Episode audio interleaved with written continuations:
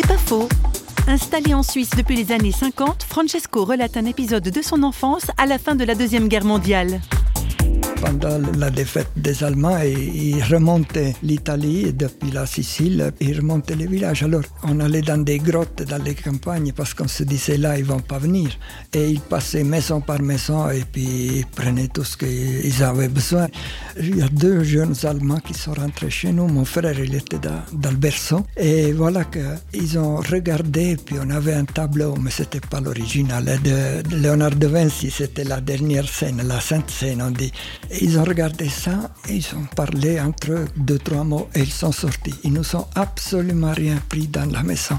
Ça serait pour nous vraiment grave qu'ils nous ramassent le nécessaire. C'était la, la misère. C'est pas faux, vous a été proposé par parole.fm.